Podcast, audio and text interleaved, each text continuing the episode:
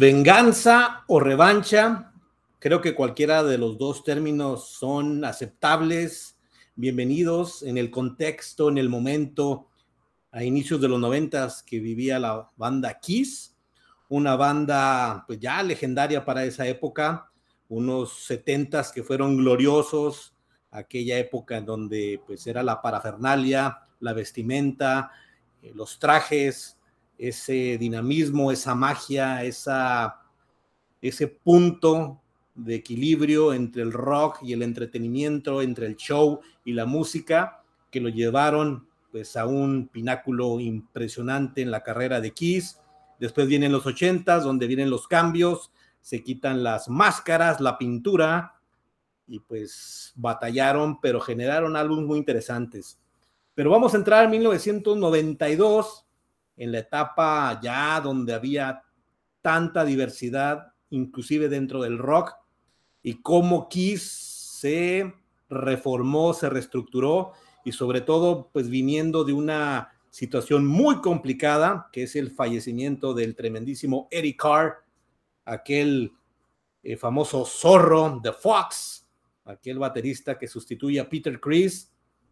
y que lo hizo de una manera extraordinaria, un baterista muy potente, con mucha fuerza, mucha energía, que le daba una potencia fuerte en la música de Kiss, que lo llevó a un, a un nivel, digamos, que lo posiciona en un hard rock con tintes metaleros y que inclusive las rolas clásicas sonaban distintas desde la batería, pero que imperó un sonido muy elegante, muy potente, que le permitió pues adentrarse, sobre todo en toda la etapa de los ochentas y ya en un integrante clásico y que lamentablemente fallece de cáncer. Y bueno, aquí venía la etapa del cambio, de la situación, de cambio de década, de estructura musical. Venían manejando en los ochentas pues un rock soft, hard, e inclusive en tanto glam, muy adentrado a lo que se está viviendo en los ochentas, con álbumes buenos como el de Hot in the Shade, Crazy Nights, por ahí empezaron eh, con, con otros álbums, reemplazando la época de, de, la pintura, del maquillaje, de lo que pues para muchos nos enamoró de Kiss, honestamente. Yo siendo un seguidor desde muy niño y que pues conozco a Kiss obviamente más adentrado ya en la época pues viví y recibí todos los 70s, parte de los 80s en, en volumen, digamos, de, de, ver los álbumes, los discos, las canciones, todo llegó así de repente. Y pues vamos a hacer un rewind porque creo que este álbum de Revenge fue el último gran álbum de estudio grabado por Kiss, en mi opinión. Ya después, bueno, hubo un disco Psycho Circus, está muy polémico, supuestamente con los originales. Recordamos que en el 96 se vuelven a reunir Peter Chris y Ace Frehley con la banda, aquella gira de reunión tan emblemática. Después se vuelven a ir de la banda, llega Tommy Tyre, eh, Eric Singer también se quedan con los, las vestimentas y los maquillajes, los personajes. Muy polémico, pero bueno, ya pasaron más de 20 años y creo que han hecho cosas interesantes, pero no de la calidad ni de los 70s ni de los 80s. Y por eso vamos a traer ahora el recuerdo de Revenge de 1992, 30 años. Yo estaba pensando cuando volví a escuchar el álbum,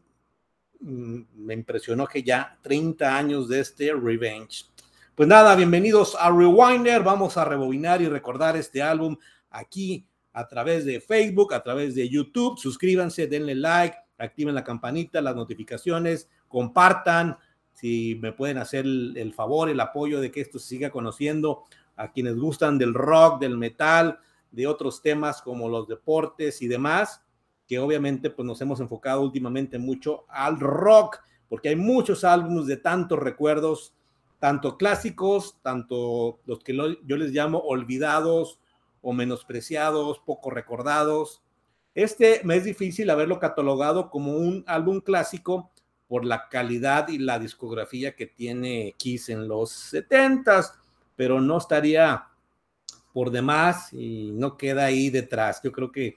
por ahí, ya siendo un top 10, sin duda alguna, Revenge podría estar en el 7, octavo lugar, en mi opinión. Pero bueno, y gracias por seguirnos entonces aquí en este video podcast para quienes lo escuchan a través de las plataformas como Spotify, Anchor FM y Google Podcast. Pues bueno, hoy vamos a recordar este álbum The Revenge de 1992, después de lo que les platicaba del fallecimiento de Eric Carr, viene una reestructuración, viene pues ahora sí que reinventarse una banda pues con tanta trayectoria, con tanto reconocimiento a nivel mundial, que acaparó la atención por demás en los 70s y que aún, creo que esta es la segunda etapa donde se vieron ellos con una fiel y directa forma de hacer un cambio muy complicado y que tenían que ser algo fuerte sí o sí. Me refiero cuando se quitan el maquillaje, eh, las vestimentas, los personajes, se dan a conocer tal cual son. Pues era muy difícil porque mucha gente catalogaba, inclusive algunos especialistas, más allá de la música, del rock que tocaban, pues era muy fundamental lo que ellos tenían como publicidad a través de su vestimenta, ¿no? De sus personajes que imprimieron y impactaron a muchas vidas, hablando musicalmente y también como parte de quienes gustamos de Kiss, no solo tener a la banda como, como un grupo de rock, sino también todo lo que incluye, ¿no? Tener cómics, tener eh, juguetes, eh, tener camisetas, eh, sí, es una de las bandas con el mejor producto de publicidad, de mercadotecnia, de souvenirs que existen probablemente junto con Iron Maiden, por recordar alguno, Metallica, creo que por ahí andan, que son de verdad una máquina de hacer dinero, decirlo honestamente, bajo esta insignia, bajo su marca, su grupo y todo lo que generó a través de eso. Pues entran en los noventas y ya después de este lamentable deceso, reclutan por ahí a Eric Singer, un baterista extraordinario que ya tenía mucha experiencia con Alice Coopers, por ahí reseñamos un álbum de Badlands, un gran álbum recomendado, y también pues en la etapa con Black Sabbath. Entonces es un baterista que digamos que sabe tocar prácticamente todo lo que se desarrolla dentro del rock y creo que encajó muy bien. Y mucho tuvo que ver para mí la llegada de Eric Singer, porque con este álbum pues pudieron desarrollar y adecuar rolas que algunas ya tenían escritas, otras estuvieron en desarrollo y darle un toque más metalero. Yo creo que este es el álbum más heavy, más pesado, sin perder su esencia, su estilo, su musicalización, su forma de componer de, de Simmons y de Stanley, pero sí le dieron ese toque de agresividad, creo yo, y creo que va mucho de la mano con lo que ellos querían presentar en esta etapa de regreso, de revancha, de venganza, de decir que estamos aquí, estamos de vuelta, queremos eh, adentrarnos a este nuevo movimiento, dando a conocer que tienen todavía mucho power, por decirlo de alguna manera, para expresarse musicalmente. Y vaya que lo hicieron. Yo me perdí un tanto en la discografía de Kiss en aquella época, era 1992. Yo estaba todavía en secundaria, pero este álbum sí lo recuerdo que lo adquirí nuevecito, acababa de salir, no sabía que estaba Eric Singer, todavía no sabía que había fallecido Eric Carr, entonces uno tuvo que empezar a conocer a través de, revistas, sobre todo en el Hit Parader y en el, eh, ¿cómo se llamaba este otro, eh, otra revista? Metal Age, si mal no recuerdo. Había varias donde pues ya salía, aparte fallece el mismo día que Freddie Mercury, entonces fue una, una, catástrofe hablando musicalmente dentro del rock. Claro que, que vino a menos un tanto la noticia de Eric Carr por la figura que es Freddie Mercury. Pero bueno, regresando ya a cómo ellos se reestructuraron, se acoplaron, le dieron la bienvenida a Eric Singer, se pusieron a trabajar y en esta segunda etapa de presentarse siendo un Kiss distinto a lo de los 70, distinto a lo de los 80, pues vino una tercera etapa, digámoslo así, donde querían comenzar y formar parte de un movimiento gronchero, alternativo, muy pesado. Estaba en su máximo todo lo que era el trash, speed, el dead y todas las vertientes que se daban. Los mismos grupos de los 70s y 80s que todavía estaban en movimiento, que seguían grabando música, álbums, estaban en tours, pues muchos, y lo hemos platicado en otros videopodcasts de otras bandas, de otros álbums, cómo venía ese cambio y lo que nos tocó a vivir a nosotros en la juventud en los noventas, todo lo que amalgama y múltiples opciones que tuvimos de conocer más de esta música. Y bueno, en lo personal, Kiss, que lo he dicho en otras, otras ocasiones, pues es de mis bandas predilectas porque hay mucho del por qué me gusta el rock gracias a este grupo y que le conozco algo, le tengo mucho cariño eh, y bueno, recordar este álbum, que también de repente uno los deja de escuchar un tiempo y vaya que lo disfruté, vaya que entendí qué es lo que querían presentar en estos noventas. Tenían que, que entrar de una manera muy fuerte, muy agresiva, porque o te ibas muy soft, tratando de competir ahí en la diversidad de la modernidad de los noventas, de ya otro tipo de instrumentación, musicalización, dejando detrás una composición más melódica para dar algo con más intensidad, de más de reclamos, y ya hablamos firmemente de, lo que expresaba en ese momento, por ejemplo, un Nirvana, un Pearl Jam, después llegó a un Rage Against the Machine, no sé, había un movimiento donde realmente la música era una forma que siempre ha sido de expresión, pero todavía más potente por lo que se estaba viviendo. Y curiosamente, el fin de semana me tocó ver un reportaje del, lo traigo así entrecomillado y entre paréntesis, porque al final del día fue como que un desemboque de lo que fue en los noventas, como el cambio que se dio y de las nuevas bandas que surgieron en esta década. En aquel Woodstock del 99, yo no sabía, si supe que no fue el festival que,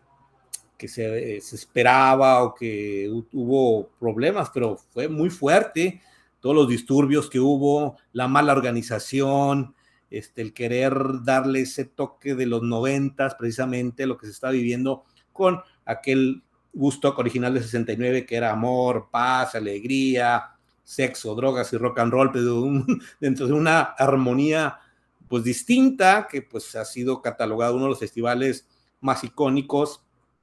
de los iniciadores, donde se presentaron bandas clásicas y pues ese gusto del 99 fue un rotundo desastre. Por ahí un documental y me atrevo aquí a compartirlo y a recomendarlo en Netflix, chequenlo. Y a mí me dejó pensando si es verdad, cómo tuvo mucho que ver este rock alternativo, gronchero y entrando también al new metal. Por ahí estuvo un Limp Bizkit, un Korn, un Red Hot Chili Peppers que a mí en lo personal no son tanto de mi agrado, pero sí como tiene que ver mucho cómo los jóvenes crecieron y empezaron con bandas que comenzaban en esa época y sus elementos, su letra, su música, su desarrollo, lo que se vivía en esa época, en esa década, pues como que fue una parte, un detonante de lo que se generó en ese festival. Y bueno, yo creo que ya habría o valdría la pena, más bien dicho, en alguna otra ocasión hablar inclusive de, ese documental y de ese festival que terminó siendo un desastre rotundo. Bueno, volvemos a Revenge, este álbum del 92. Pues vaya, creo que después de la pérdida de Eric Carr, y también hay muchos documentales que me ha tocado ver, fue muy difícil, ya estaba bien integrado, obviamente más de una década, un elemento que a la fecha se recuerda, parte fundamental de la history, de la historia, como se le conoce. Pero tenían que seguir, las bandas no pueden quedarse ahí, y en este reinvento y en este momento tan importante, pues llega Revenge, y es un álbum que lo podemos catalogar bien entre el hard rock, heavy metal, con algunos tintes más pesados, pero que creo que a quienes no gustan de Kiss inclusive, porque hay muchos metaleros eh, más hard rock, más pesado, que pues, desdeñan o dicen, no, a mí no me gusta Kiss por el estilo, y es, y es totalmente eh, respetable, pero si no han escuchado este álbum de Revenge, creo que a muchos les puede gustar. Sí, tiene una baladita ahí, tiene la de God Give Rock and Roll to You, que es un sencillo, una versión adaptada de la banda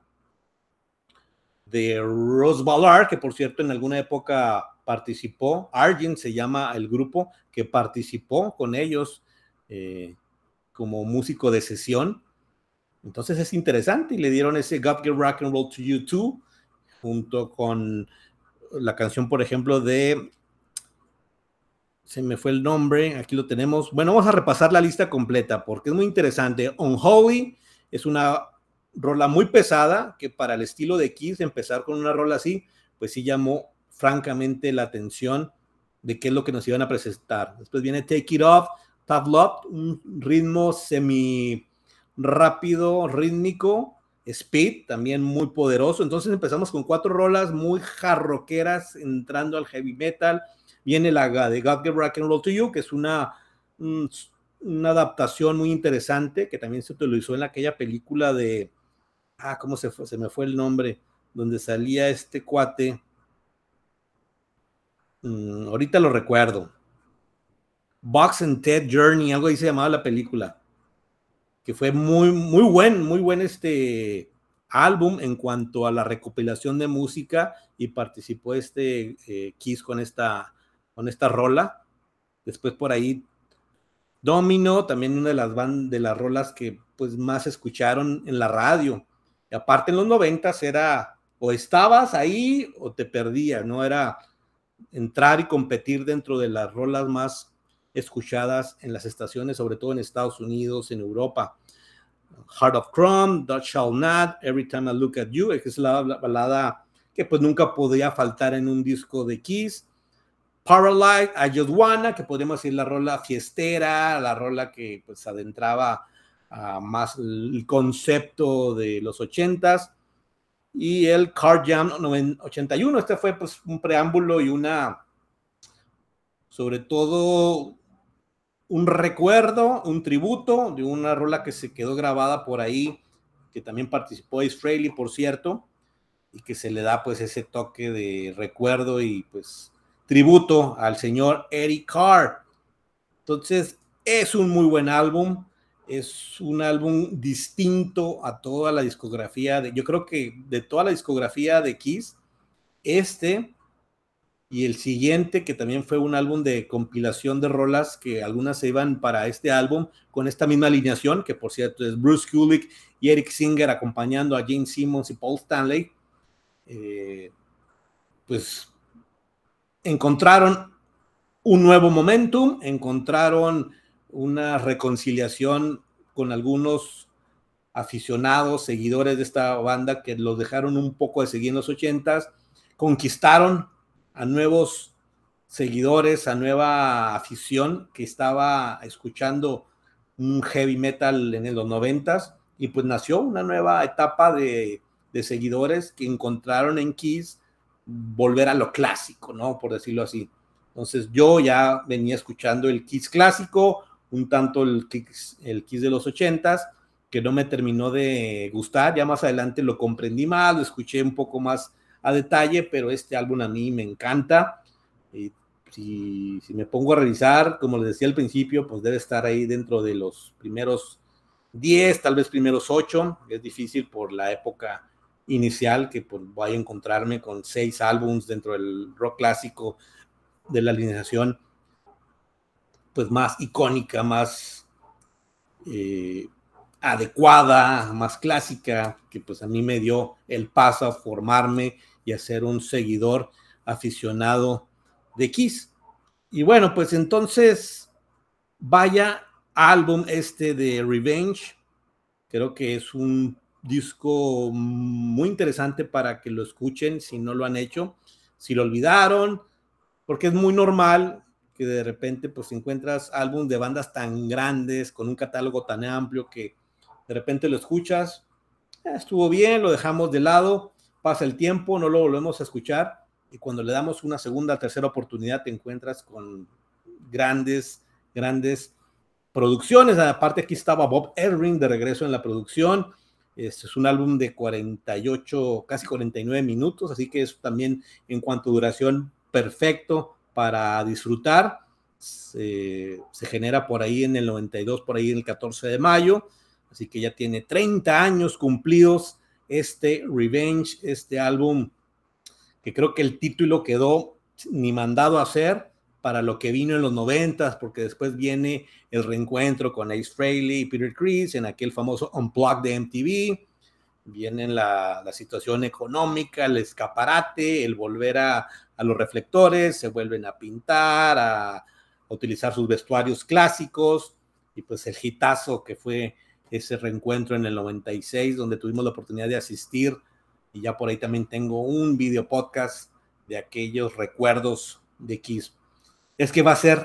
imprescindible y no voy a poder dejar de hablar de esta banda en próximas ocasiones. Hay muchos álbumes clásicos que hay que tocar, que remembrar, rebobinar aquí en Rewinder, pero creo que era justo y necesario darle un espacio y un lugar a este álbum que tal vez pueda quedar ahí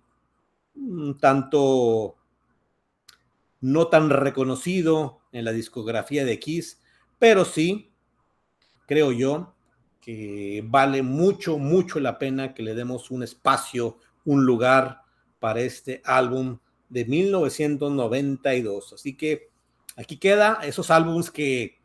yo los catalogo como olvidados, como poco comprendidos, como no tan valorados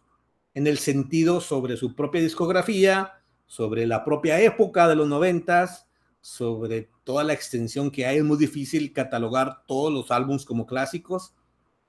dentro de las mismas bandas. Es por eso que yo no me atrevo a ponerle como un álbum clásico dentro de la discografía de Kiss, pero sí es un álbum muy bien realizado, muy bien estilizado, proyectando el estilo de eh, Kiss, pero más poderoso, más uh, fuerte, más agresivo, repito, y eso le dio pues una oportunidad de abrir puertas diversas dentro del mismo rock, dentro de la misma afición, y que muchos, yo he leído muchos eh, aficionados, músicos de otras bandas que se sorprendieron del sonido que encontraron este Revenge después de haberlo olvidado un tanto a la banda y que empezaban ya con el trash, con el grunge, con el dead, con las nuevas bandas de hard rock ya más sofisticadas, pues ahí queda, ¿no? Y eso es lo que le da el toque de bandas clásicas, no solo por lo que hicieron en su mejor etapa, sino cómo se reinventan y cómo son capaces de encontrarse de nuevo y ofrecer un álbum de altísima calidad. Pues nada, podríamos seguir platicando, pero pues aquí está la recomendación en este recordatorio, en este ejercicio de memoria que hacemos aquí en Rewinder y espero que les guste. Dejen sus comentarios, sus opiniones, les gusta este álbum, comenten y con todo gusto vamos a continuar aquí hablando más de lo que podamos recordar de nuestra etapa clásica de juventud, de los recuerdos, de los soundtracks de nuestra historia, de nuestra vida. Y también vienen un septiembre extraordinario de álbums nuevos, que fácilmente va a haber unos cinco o seis que vamos a comentar acá en Rewinder. Saludos, entonces vámonos a escuchar Revenge the Kiss, ni más ni menos.